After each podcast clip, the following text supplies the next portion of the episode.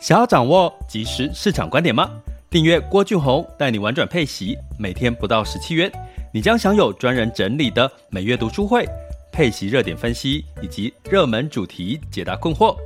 不论你想通过基金、ETF、美股或台股打造你的现金流收入，我们都能为您提供支持。点选资讯栏的订阅链接，了解更多。让我陪你一起投资理财。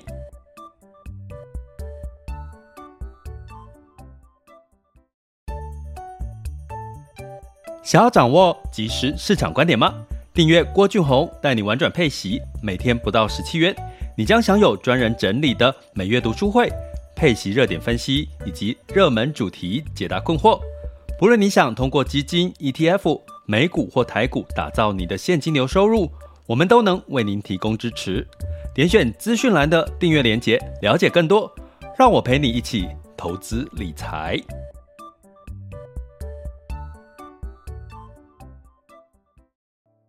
亲爱的学员以及听友们、朋友们，大家中午好、下午好、晚上好啊！那在这个今天的主题内容要跟各位聊，该害怕升息吗？诶，其实真正的危机是背后的停滞性通膨哦。但是这件事情会发生吗？啊，我们就来聊一下这件事情哈。那呃，在聊之前呢，要来跟各位聊一下今天的一些听到的一些趣事哈。也就是说，其实大家最近觉得到底台湾景不景气啊？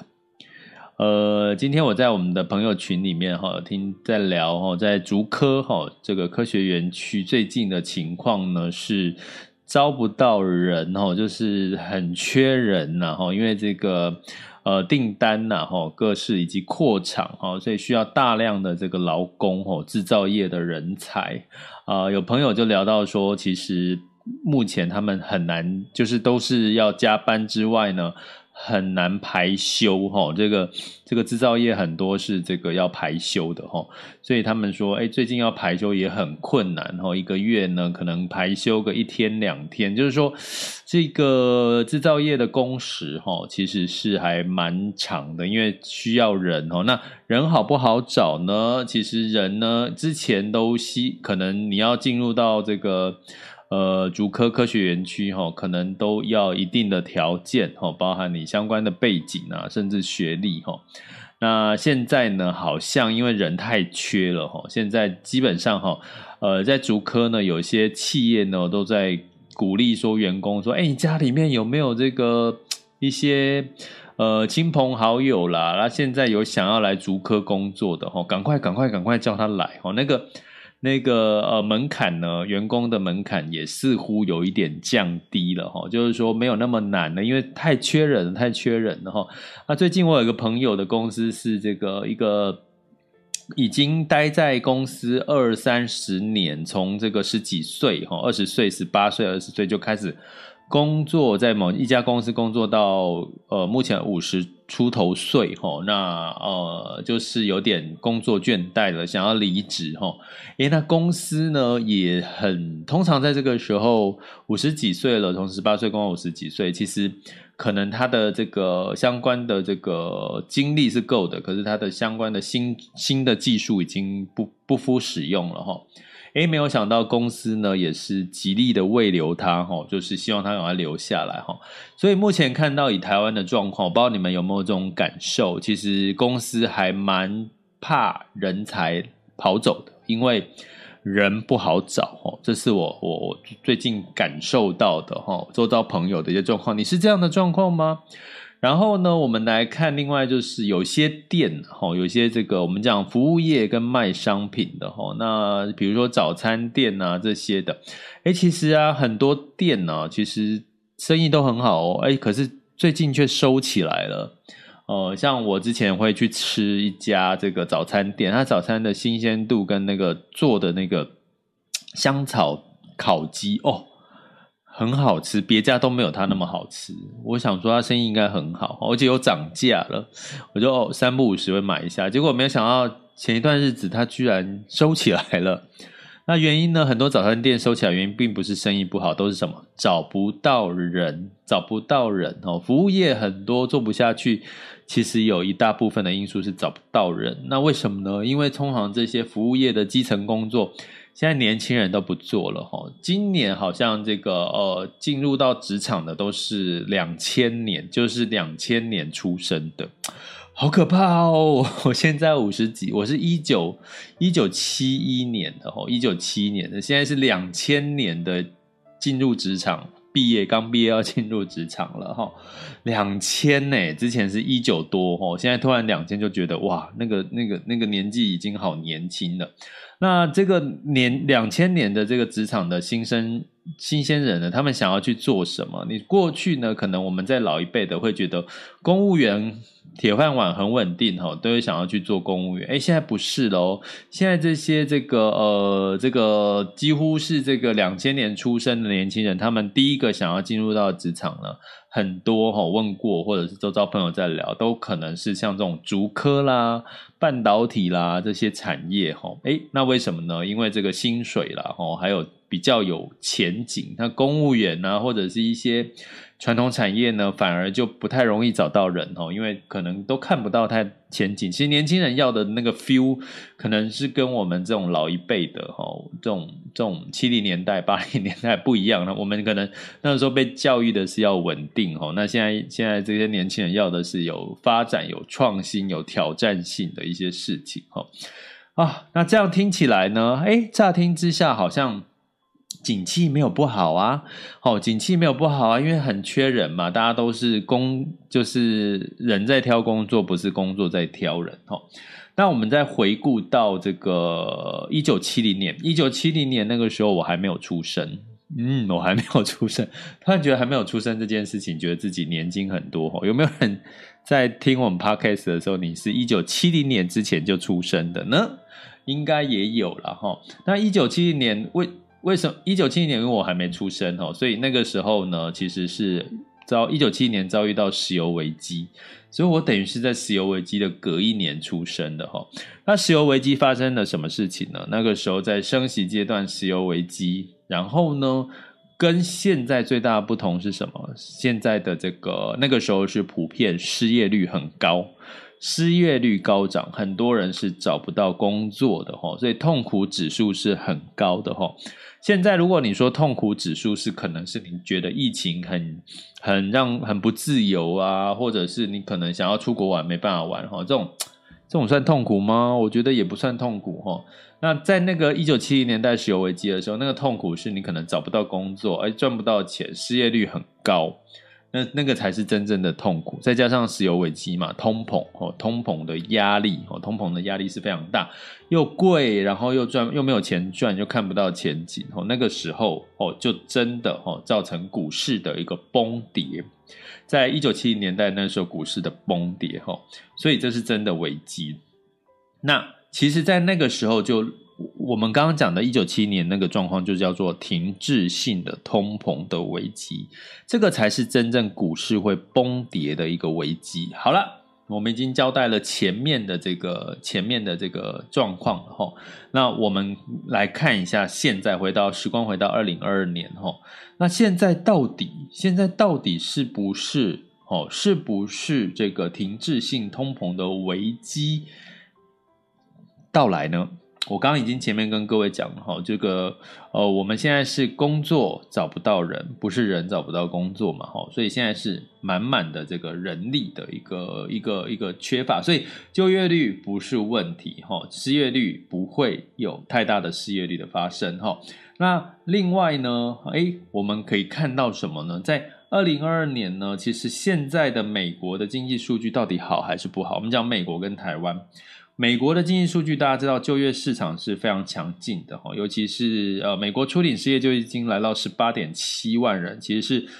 低于市场预期的二十一万人，就是越来越少人失业，在美国的状况。那美国三月份的制造业的指数领先指标 PMI 呢，其实是呃创下六个月来的新高哦，六个月来的新高五十八点五，五十八点五，服务业也有五十八点九。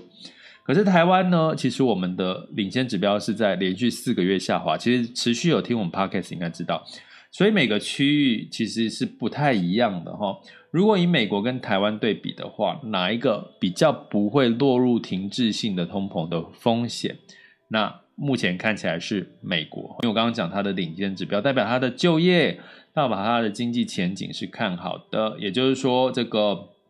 很多的销售，很多的这个货是卖得出去的。那所以呢，我们通常就会回头看，那接下来美国甚至台湾库存这些店家，就是升息嘛，升息带来物价上涨、人力成本的上涨。那接下来呢，店家的货卖不卖得出去，你就会知道什么，这就是领先指标哈。如果呢，店家的货的库存，你发现诶好像越来越卖不动，越来越多的时候，哦，周转率哦越来越高，呃，库存越来越高，周转率越来越低的话，那代表什么？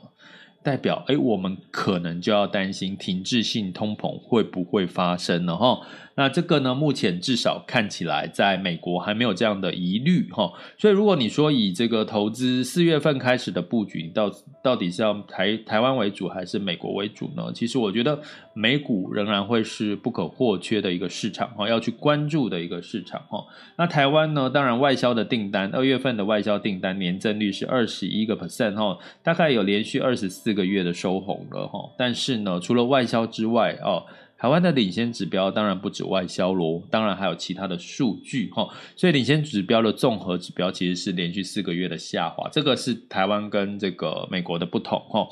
所以呢，台湾的部分我们看到最近很明显的一件事情就是台湾的台湾台股加权指数呢，基本上哈是价涨量缩，很重要哦，听好。呃，在这边提醒各位，我很希望真的可以跟各位在聊天室里面分享发言哦。那但是我们在我讲完主题之后再开放分享聊天发言哦。所以呃，有有朋友就是如果你现在这个阶段想要发言，拜托求求你忍一下，可以等到我们这个下半段哦，就是我们讲完之后，呃，大概是十二点三二十几分的时候再再举手发言，拜托。请等一下，我真的很希望大家可以发言哈。但是现在这个时间哈，我赶快把我的主题讲完。所以呢，我刚刚各位讲，就是说我刚刚讲台湾跟美美美国的景气是有一点点不一样的节奏喽啊。但是呢，大家大家可以看一下最近的台湾台股加权台湾加权指数呢，股价。是是涨的，是小涨，不是这个飙涨或是小涨。可是我们的成交量是量缩哈，当然外资流出也是一个原因啦哈。那价涨量缩，价涨量缩是代表什么？代表股价上涨是没有支撑的，就是没有更多人在上涨的时候去追涨，然后那其实是一个比较保守，或者是比较要单关心注意的一个。呃，没有支撑的一个状况哈。那这这个相关的细节、技术的相技术分析相关的一些简简单的判断，或者是深入的判断，可以参考我们的这个网校的中阶跟高阶的课程哈。那我应该会是在四月份开始我们最新一期的中阶课哈。那昨天有学员在问，我们会在四月份开新的中阶课，根据四月份第二季的市场，我们来呃来做中阶课的训练营的一个安排哈。那高阶课会。是在六月，就每一年可能顶多办个两场，了哈都是训练营哦，然后有直播的这个部分哦，所以大家有兴趣到我们的网校全球华人陪伴式投资理财网校 school 点 happy to be rich dot com 哦，来看我们的这个相关的讯息哈。好，那在这个我刚刚提醒大家，台湾加权指数的价量的一个差别哈，那到底美国的利空利多就是就业跟经济成长好哈，那利空是什么？利空是什么？我们来看有没有可能造成停滞性通膨的利空是什么？就是所谓的这个哦，中国的疫情的升温嘛，哦，呃，上海封城好像越封越越扩大，哦，这个封城的范围，还有油价上涨，俄乌情势又好像看起来有。曙光，可是又好像又雷声大雨点小哈，所以这些的事情呢，都持续在干扰我们哈。但是这些的干扰呢，中间还是有一些默默的鸭子划水，仍然有一些诶，市场呢，可能相对来讲它有一些呃打开了市场啦，或者是它的获利在二零二二年仍然有不错的预期的。诶，这个就是我们在第二季四月份开始要陆续关注的一些主题哈。那就是我们订阅学员就持续的记得要呃回看我们最近的订阅的这个主题的内容，我们都会提到四月份开始你要去布局的相关的主题哈。好，所以呢有利空也有利多哈。那到底为什么会造成停滞性的通膨？我最后再跟各位解释一个逻辑，你应该就听得懂哈。其实升息不是坏事。我们先讲一个前提，升息不是坏事，因为升息呢就是要抑制通膨，升息呢也代表什么？代表经济是成长的，哈，所以适度的升息呢可以让经济的成长稍微趋缓冷静下来，哈。可是关键升息，我们刚刚讲前提是景气好，所以要升息。如果升息的节奏过程当中，反而呢，诶，景气就突然之间就停滞下来了，物价一直涨，可是景气就停滞下来，那这就会是一个。呃，这叫什么？我们刚刚讲一九七零年的石油危机，它就会是一个市场崩跌的一个很重要的一个风险跟危机的一个到来，叫停滞性通膨。所以升息不危险哈。那为什么呢？我们这样去从企业主的角度来看这件事情哈。当你今天是一个企业主，如果你今天的公司努力的经营，大家知道，我们假设企业你开一家公司都想要什么？赚钱嘛，而且是想要什么？越赚越多，你不会是想要越赚越少嘛？哈，所以当你努力赚钱、升息的时候，我发现，哎，我的原物料成本上升了，我的这个呃这个贷款，我借贷跟银行借贷的这个利息也上升了。请问一下，如果你是企业的老板，你会做什么事情？我想要二零二二年，我想要赚更多的钱，我想要我的营收成长，我会干嘛？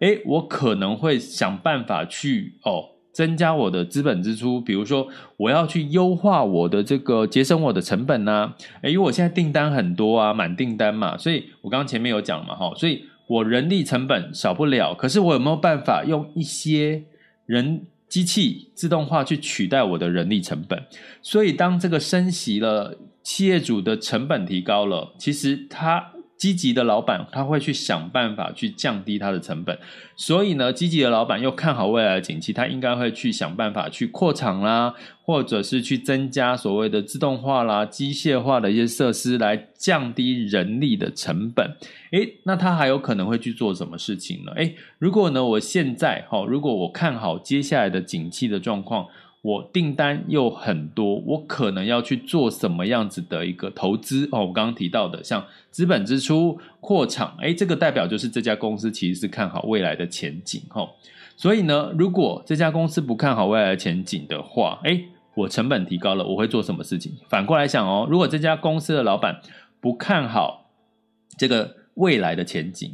他会不会找更多的人力？他肯定不会嘛，他会觉得虽然我的成本增加了，可是我不看好未来订单会增加，所以我就会干嘛？我就不考虑增加人工，不考虑增加人工呢？因为我觉得未来可能不会有那么多订单，这个逻辑大家应该听得懂哦。诶，如果我觉得接下来未来不会有那么多订单，可是我的人力成本又增加了，我会不会扩厂？我可能不会扩厂啊，可是我的这个跟银行的借贷的利息变多了。那我现在手头上有现金，如果你是老板的话，你会做什么事情？诶，那我干脆就把一部分的现金拿去还给什么？拿去还给银行好了，因为反正我放我我这些现金留着，我投资我看不到接下来有更好的订单，那我放着也是放着，那我干脆就把钱拿去还给什么？还给这个银行的贷款，让我减少利息的支出，减少我的利息支出，我二零二二年的财报看起来是不是就会很好呢？是不是就会不错？哈，所以要跟各位讲的是，其实你从企业老板的角度，你会发现，如果企业老板看好未来的订单、未来的前景、景气，诶，他的做法。是一套，那如果他不看好，他的做法又是一套。那如果不看好，就叫停滞性通膨的话，你觉得我刚刚跟各位描述，或者是各位现在感受到二零二二年的市场的状况，你觉得会是落入到停滞性的通膨吗？普遍的企业主老板是看好接下来的景气，还是不看好呢？我相信大家心目中都应该有答案。那我的答案是，其实。目前至少在美股、美股、哦，美国市场，甚至在台湾市场呢，普遍都是比较看好哦，这些企业主哦都是看好这个未来接下来的景气。可是有干扰啊，什么干扰？就是俄乌情势啊，俄乌战争，还有什么疫情啊，像最近造成中国的封城啊，哈哦，所以这就是我们要关注。那我们要关注什么？所以在四月份开始，我们就要关注库存。哦，这些企业的库存有没有增加？企业库存增加，也就代表它卖不太动，卖不太动，当然它就不太。敢再去增加人力，或者再去扩厂，哈，所以这种种的逻辑的商业思维的推敲，建议大家，如果你可以建立好这个商业思维，你可以怎么样做出更有胜率的决策？也就是说，当你搞懂这些事情，你就会更知道做出有把握、有胜率的投资决策，或者是你在人生当中，你的工作上面的判断，也可以做出更精准。更有胜率的一些决策哈，所以呢，你怎么去训练你这些商业思维的逻辑很重要。如果我刚刚这样讲，前因后果你听得懂的话，诶，那给你拍拍手哈，代表是你其实是可以用逻辑去判断市场的。那也鼓励这样子的一个思维可以来参加我们的高阶课，因为我们高阶课都在贯穿所有的这个从国家到企业到个人的这个商业思维哈，我相信可以打通的。很多人在逻辑、商业思维逻辑的一些任督二脉了哈，任督二脉，嗯，任督二脉。好，所以呢，从这件事情，我要跟各位讲，升息其实不不应该害怕，因为升息其实是好事，代表是呃，景气是好的，经济是过热的，所以才会要压抑，呃，用升息来压抑这个景气过热、通膨的问题哈。可是呢，一旦升息之后，如果它压抑，反而带来的停滞性的通膨，也就是说，企业不再成长了，企业不再扩厂了，不再增加人力了，企业获利减少了，那就会造成了我们刚刚讲二零一九七零年所发生的石油危机，造成的是大量的失业、大量的这个景气、哈裁员、倒闭这些事情的发生，哈。那目前看起来，我刚刚跟各位呃。判断的现在现实的状况，应该不至于发生这样的状况，所以你了解这个逻辑，其实你应该就可以大概知道四月份跟第二季应该怎么布局了。在这些所谓的俄乌干扰，哦，还有油价，还有疫情的干扰之下，你应该怎么去布局？那当然就是布局这些不会发现这些问题，升息之后仍有成长性的题材。我举个例好了，像金融。金融本业升息，它的获利就会增加。汇率哦，美元升息，它有汇率上面的收益哦。金融业就是一个呃，不会在这段时间反而是受益的一个一个产业哈。所以你就用这样的逻辑思维去推敲就好了。所以你想要学这些逻辑思维，两种方式，一个是加入我们的订阅学习方案，点选我的 MixerBox 的头像赞助方案，或者在各个平台的订阅学习连接点下去哦，可以了解更多。或者是来上一下我们的高阶课程，吼，应该都可以对各位有帮助。我们的全球华人陪伴式投资理财网校是 Happy a School Happy School 点 Happy to be rich dot com，吼，或者是搜寻啊全球华人陪伴式投资理财网校就可以知道喽。这里是郭俊宏带你玩转配息，给你及时操作观点，关注并订阅我，陪你一起投资理财。好的，那接下来呢，我们进入到了这个第二个部分，哈，三月三十一，二零二二年三月三十一周四的全球市场盘势轻松聊。好的，那在风险指标呢，近月 VIX 恐慌指数来到二十一点八二，哈，VIX 恐慌指数是十九点三三，也就是说现在呢，呃，恐慌因为俄乌战、俄乌情势有一点点的没有那么明朗，哦，又稍微有点。有点反复了哈，所以这个恐慌指数又稍微的升高一点点哈，但是还没有突破二十以上哈。所以呢，你会看到市场是小跌作收哦，普遍的欧美市场是小跌做作收，今天的雅股也普遍是小跌作收哈。那十年期美债殖利率来到二点三四三三哈，二点三四三三，所以基本上呢，呃，你可以看到我们仍然要关注的，提醒各位，尤其是我们订阅学员，就是到底这个长债跟短债哈，这个殖利率倒挂，美债殖利率倒挂这件事情群有没有持续发生？持续发生就代表我刚刚讲的。可能会进入到一个市场修正的下一波，下一波市场的修正哈，也代表它可能就是跟我今天呼应的停滞性通膨是有关系的哈。那当然是希望十年期美债殖利率维持在一个比较二点二点五二点五左右哈，会是比较好的哈，那你避免这个长短债的利差扩大，好，就是长债是这个低于短债的，其实健康的状况是长债要的殖利率要高于短债，哈，现在是相反的哈。好，那在美股的部分呢，这个道琼下跌了零点一九，S M P 五百、纳斯达克跟费城半导体分别下跌了零点六三、一点二一跟三点二三个百分点哈。那当然是因为俄乌情势看起来好像没有突破性的进展了哈。那再加上呢，其实投资人呢就觉得，哎，短期看不到未来，所以就涨了，就适度的获利了结。呃，虽然油价、能源股仍然是上涨的哈，其他的指数哈仍然是在一个下挫的一个情况，尤其是半导体的类股哈。所以大家现在就知道了，其实俄乌战争只要好。你会看到科技类股表现就会很好哦，反弹的力道就会很好。哎，俄乌战争情况如果没有太好，哎，通常跌比较多就是科技跟半导体哈，这个逻辑，所以通就是恐慌情绪带出来，就是恐慌因素，它不是任何的基本面的因素。所以你只要了解这一点，你就不用特别的去害怕跟担心，好吗？因为它就是因为俄乌战争的恐慌嘛，哦。那欧股哈一样哈，也是小跌做收哈，泛欧六百下跌零点四一，德国下跌一点四五，法国跟英国分别下跌零点七四，跟呃英国是涨哈，的法国是下跌零点七四个百分点哈，英国是上涨零点五五个百分点哈。好，那在雅股的部分呢，在昨天哦台股的部分当然是这个呃价有上涨了哈，可是实际上呢，呃这个价涨量是。没有增加的哈，没有因此而价涨量增哈，所以呢，呃，建议大家哈，就是在这段时间就可能呢要呃适度的哈，适度的去呃稍微仍然谨慎的去看待台股的市场。那在这个 A 股呢，昨天其实也是涨幅其实是还蛮多的哈。那相对来讲，上证呢，基本上的这个两市成交量是来到九千六百亿哦，九千六百亿，诶，成交量有从八千六再回到九千六百多亿喽。哦，所以基本上昨天除了这个日经指数是下跌零点八之外呢，其他的指数都是上涨的哈，尤其是呃创业板是上涨三点一个百分点。那我们现在来看一下十二点二十六分目前的雅股盘势。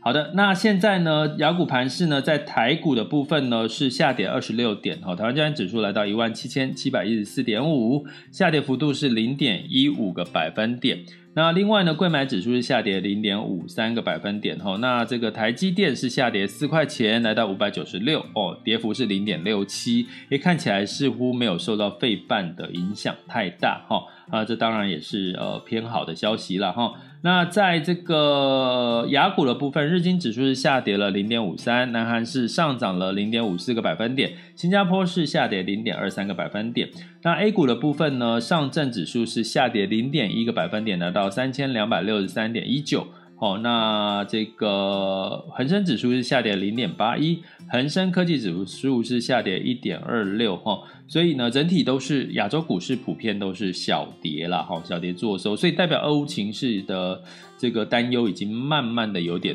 钝化了哈，有点钝化，大家可以用这样的方式去解读。那在能源的部分，当然因为俄乌情势的这个担心，哈，又让油价又上涨了，哈。布兰特原油是上涨二点九 percent，来到一百一十三点四五，哈。不过呢，今天稍早呢，其实拜登又有说可能要是有相关战备、相关除油的释出的这个声音呢，让这个呃油价呢又今天稍早呢又有下跌的一个情况，哈。所以呢，这个供需的情况，这个涨涨跌跌的，我建议大家也不用特别去追涨或者去杀跌这个油价的部分哈，大概会是在一一百块上下这样游走哈，也所以也没有太多的利多利空的一一些因素了哈。那在金价的部分呢，是上涨一点一 percent，来到一千九百三十九美元哈每盎司哈，一千九百三十九哈是上涨一点一 percent 哈，那当然就是因为俄乌的这个停火的疑虑哈。所以让这个避险的氛围又稍微的上来了哈。那当然呢，这样的造成呢，就会带动什么？其实呃，美元指数稍微回落，原因是因为欧元呢其实是上涨的哈。为什么？因为美欧欧洲央行哦 ECB 说，诶，它可能会提早升息哈，让欧元反反而是反弹的。所以美元指数来到九十七点八三二四哈，回落了。美元兑换台币是二十八点五五哈，也稍微回落了哈。那相对来讲，呃，美元。兑人民币呢是六点三四七二，所以大概就是维持在这样子左右的一个汇率的变化。不过值得留意，美元兑日元已经从一百二十五、二十四、二十三，现在是一百二十一点八四哦，日元有开始稍微。这个止稳了哈，没有再持续走弱。不知道大家最近有没有去 去抢买日币哈？好，那但是呢，这个汇率一样提醒大家是央行在呃干预控制的，因为它是要维稳这个所谓的经济哈成长，或者是或者是进出口的贸易了哈。所以建议大家也不用特别去这个猜测预测哈这个汇率的部分。这里是郭俊宏带你玩转配息，给你及时操作观点。关注并订阅我，陪你一起投资理财。我们下集见，拜拜。